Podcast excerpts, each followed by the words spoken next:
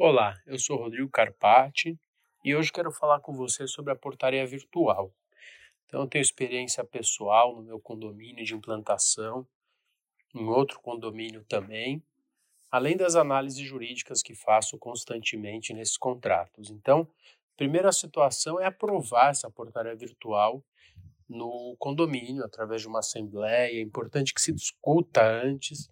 Algumas pessoas se sentem prejudicadas quando a portaria não é física, alegam que requer um quórum qualificado, mas não. Você não está deixando de ter uma portaria no seu condomínio. Só que essa portaria ela passa a funcionar de forma virtual.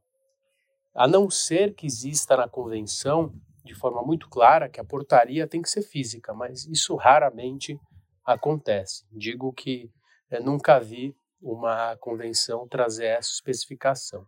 Então é importante que exista uma aprovação, uma discussão, e não com poucos condôminos, apesar da aprovação não requerer um quórum qualificado, porque depois isso pode trazer um transtorno. Também entendo que não é obra, por mais que a aprovação traga uma obra.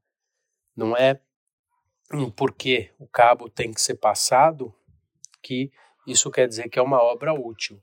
Logicamente que requer as adequações e essas adequações são inerentes àquela aprovação da portaria. Tá? É diferente de vamos reformar uma portaria, daí nós vamos cair aquela obra, se ela é útil, necessária ou voluptuária. A questão é, eu contrato uma portaria, eu aprovo com maioria simples, eu instalo um equipamento. Para instalar o equipamento, eu preciso cabear. E logicamente que eu faço um furo, isso não quer dizer que eu estou realizando uma obra. Os benefícios da portaria virtual, primeiro que o condomínio passa a funcionar de forma muito, muito mais organizada, é, porque ele é, tem que ter um pré-cadastro antes da implantação do sistema.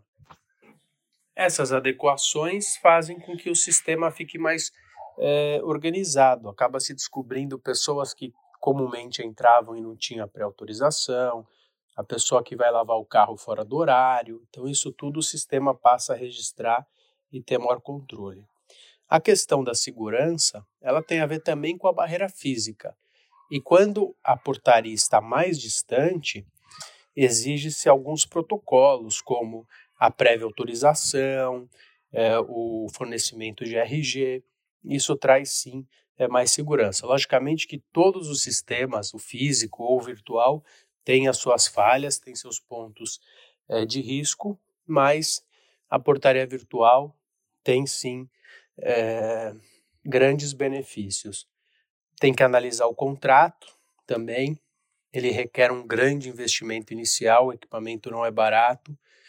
Tomem cuidado com a fidelidade do sistema e busquem empresas que já estão acostumadas a trabalhar é, com isso no mercado para que não, não exista nenhuma é, surpresa. Então, por hoje é isso. Espero que vocês tenham aproveitado e nos encontramos, falamos em breve.